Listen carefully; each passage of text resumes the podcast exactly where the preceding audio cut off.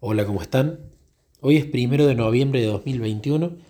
Quiero contar un testimonio que lo voy a titular Los engaños de Satanás y los preavisos de Jesús. Ayer, eh, como siempre, muchas veces planifico actividades que voy a hacer y Jesús eh, dirige a otras, ¿no? Entonces, iba a ponerme a leer las escrituras y tenía esta idea en la mente de, no, lee primera de Juan, lee primera de Juan, tengo que dar pronto un momento a solas con Cristo, entonces digo, bueno, qué lindo ponerme a meditar en, los libros cuyos versículos eh, para cada uno de los momentos eh, están dentro de ese contexto, entonces me voy a poner a meditar en esos libros. Entonces me puse a meditar en Primera de Juan, a leerlo, a releerlo. Fue un lindo momento.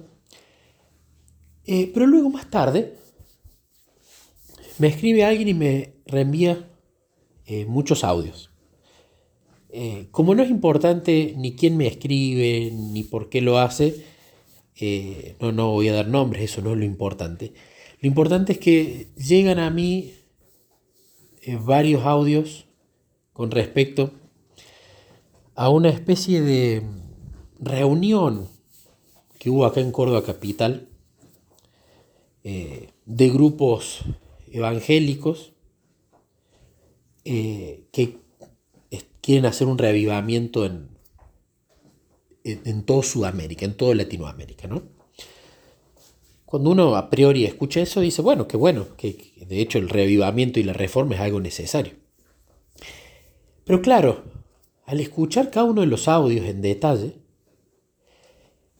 lo relataba una persona adventista de nuevo no interesa su nombre ni qué hace, pero que estaba yendo este revivamiento y que el espíritu constantemente le decía en su mente, hace esto, hace lo otro, corre, anda para allá, para acá.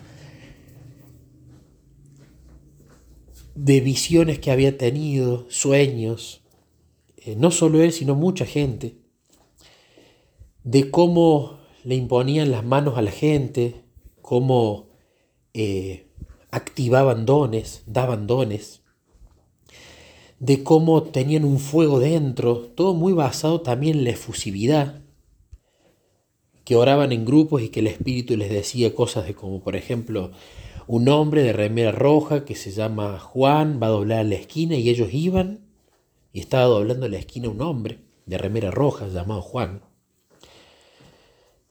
Eh, y la verdad hablando mucho de que profetizaban, expulsaban fuera demonios, hablando un caso de un borracho, destacando el espíritu de religiosidad en las iglesias. Eh, y la verdad que había mucha terminología que uno dice, acá hay algo raro, ¿no? Entonces cuando escuché los audios, lo primero que pensé es Jesús, esto es extraño y esto no es tuyo. A la ley y al testimonio, ¿no? Y cuando se menciona ¿no? el hecho de profetizaban y echaban fuera demonios, lo primero que Jesús traía a la mente era, pero no profetizamos en tu nombre y no echamos fuera demonios. No los conozco, apartados de mí, hacedores de maldad, o sin ley, ¿no? Como dice la palabra anomía o anomia en griego sin ley, no tenían la ley escrita en su mente y en su corazón.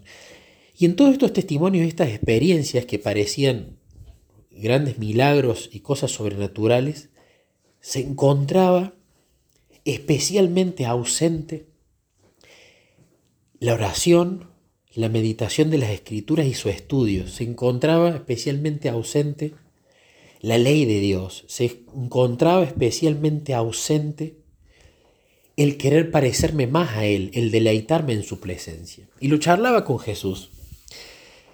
Y veías toda esta efusividad, estas visiones, estos sueños, estas eh, reparticiones de dones, todo muy focalizado en eso. Y no en Jesús, en su carácter, en querer parecerme más a Él, en querer ser obediente por fe mediante una relación con Él. Todo estaba basado en la espectacularidad. Entonces me puse a conversar con Jesús y recordé un estudio que, que había hecho sobre todo lo que tiene el espíritu de profecía de Enoch. Y cómo la persona de Enoch es el gran ejemplo para el adventista del séptimo día. Porque Enoch es un ejemplo especial para nosotros, ya que esperamos que Jesús venga pronto, que tenga esa generación que sea su remanente y que ese remanente va a vivir como vivía Enoch y va a ser trasladado como fue trasladado Enoch. Pero podemos ver en este, en este estudio que Enoch no es conocido porque hizo descender el fuego del cielo, ni abrió el mar rojo, ni hizo el doble de milagros que Elías, como Eliseo, cuando le pide la doble porción del Espíritu, Eliseo termina haciendo el doble de milagros que Elías, sino que Enoch se lo conoce por un compañerismo inigualable con el Señor Jesús. Y entre las cosas más lindas de Enoch, recogidas de varios libros del Espíritu de Profecía, manifiesta que Enoch se deleitaba en su amistad, que Enoch quería un compañerismo cada día más profundo con él, nunca se conformaba con la relación que tenía, siempre quería conocerlo más. Andaba en compañerismo con Jesús todo el día y su gran anhelo era parecerse cada día más a él, tener su carácter.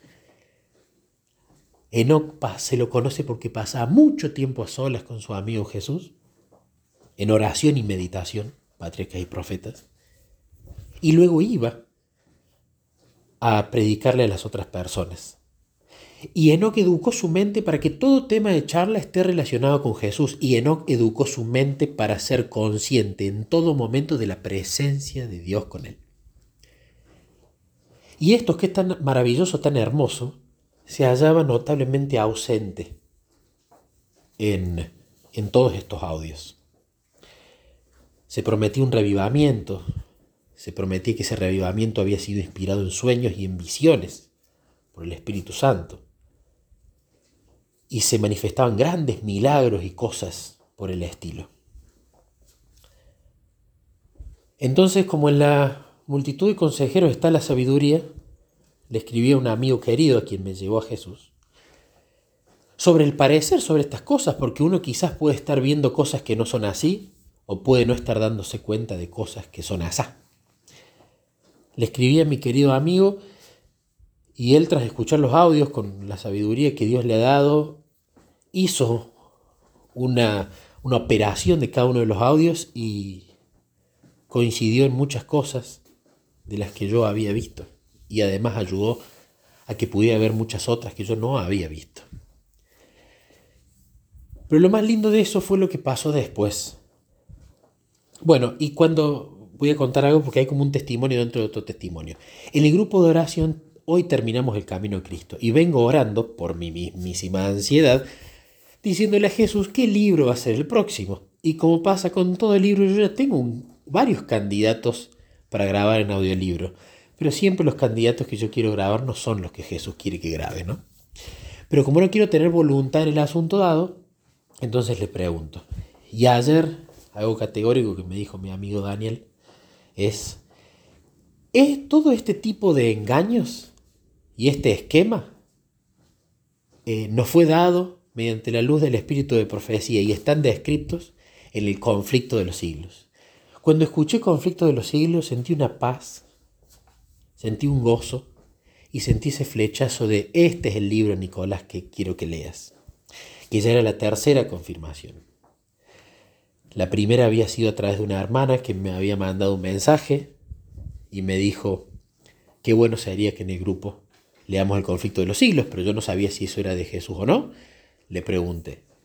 La otra confirmación fue que cuando le estaba preguntando, una pareja vino a casa y habló que el conflicto de los siglos iba a ser el libro del tiempo del fin, de la nada. Entonces la anoté por las dudas. Y la tercera confirmación fue esta de Daniel. Ahora cierro paréntesis en este subtestimonio.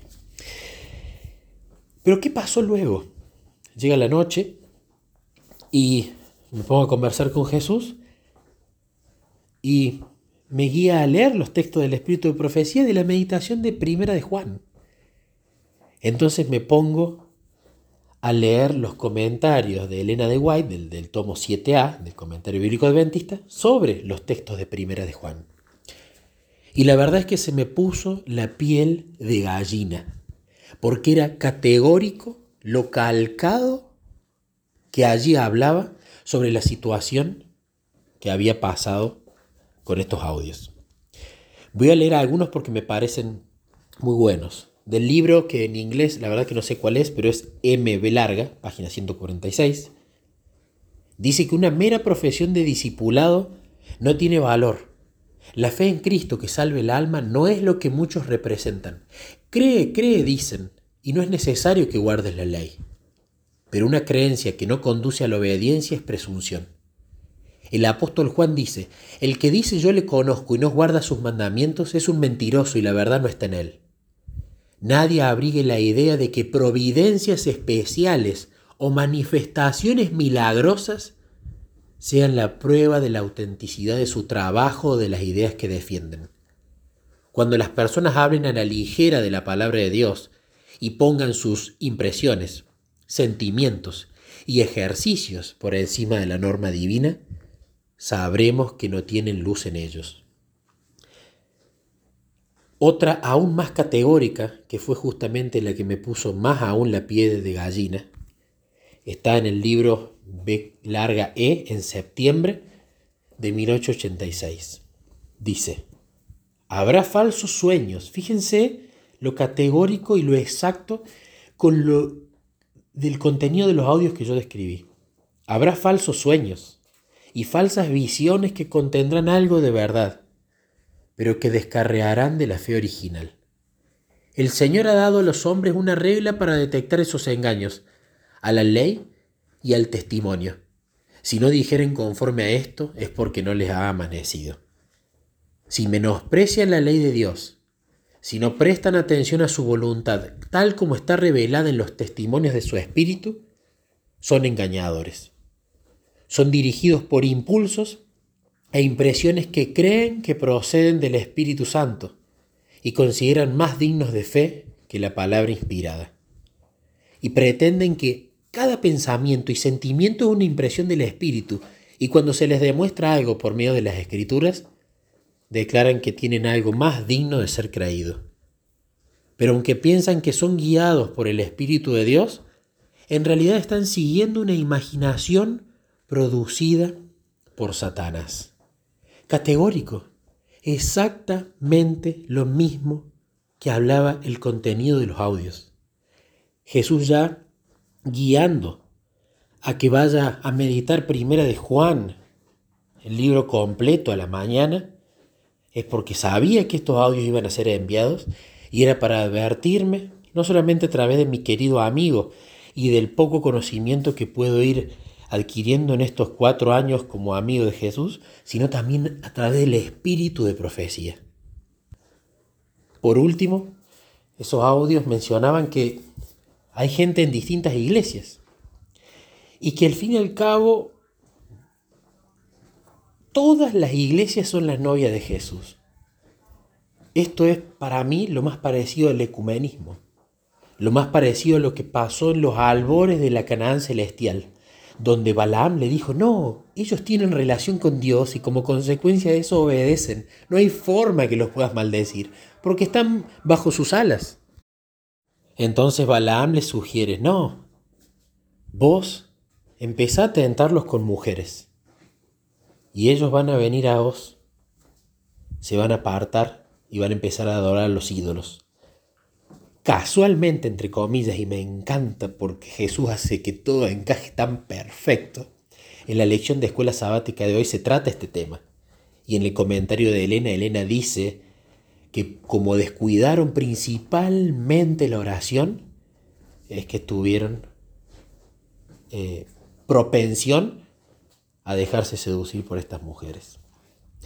Morris Benden en el libro del Éxodo del Adventismo es categórico, hace un paralelismo maravilloso entre estas prostitutas cananeas y las iglesias que van a tener distintas doctrinas y van a querer en el tiempo del fin seducir a las personas de la iglesia el tiempo del fin para que se vayan. Y muchos se van a ir, que fueron los que descuidaron la oración. De hecho, el agravante de esta situación fue que de esos 24.000, había muchísimos líderes de esa iglesia.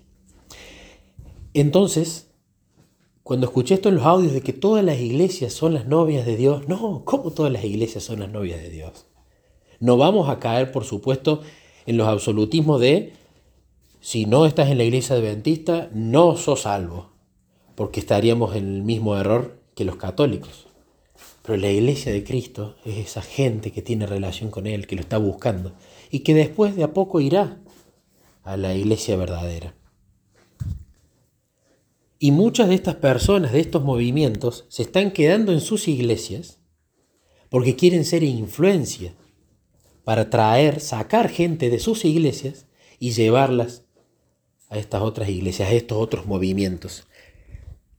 Es categórica Elena en los mismos comentarios del mismo libro de Primera de Juan, mensajes selectos, página 271, la versión de 1894 dice, diría a nuestros queridos hermanos que han estado con tantos deseos de aceptar todo lo que ha venido en forma de visiones y sueños. Tengan cuidado de que no sean entrampados. Lean las advertencias que han sido dadas por el Redentor del mundo a sus discípulos, para que ellos a su vez las impartan al mundo. La palabra de Dios es una sólida roca y podemos afirmar nuestros pies con seguridad sobre ella. Cada alma inevitablemente será probada. Cada fe y doctrina necesariamente tendrán que ser probadas por la ley y el testimonio. Miren que nadie los engañe.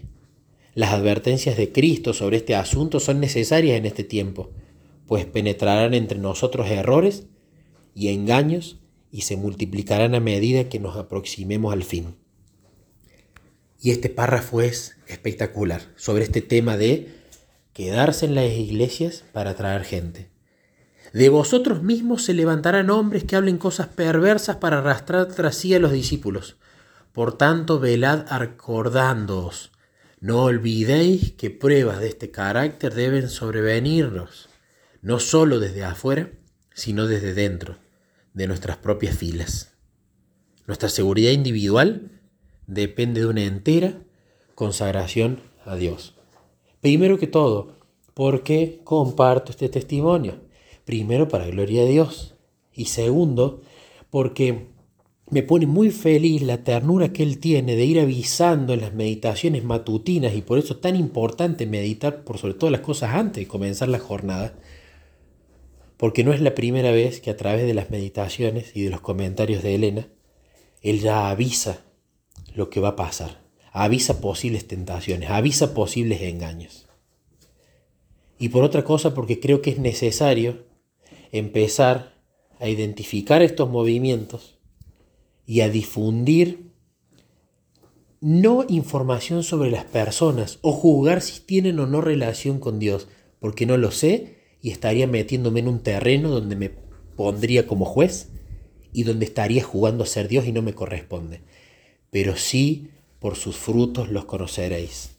Un termómetro espiritual que a mí me gusta usar es cómo esto que me llega, ya sea en forma de libro, de audio, de charla, de lo que sea, cómo esto me ayuda a parecerme más a mi amigo querido, cómo esto me ayuda a tener una mejor oración con mi amigo del alma, cómo esto me ayuda a meditar mejor las escrituras para pasar mejor rato con mi amigo del alma. ¿Cómo me ayuda esto a estudiar las escrituras para conocer mejor acerca de mi amigo querido con quien me relaciono?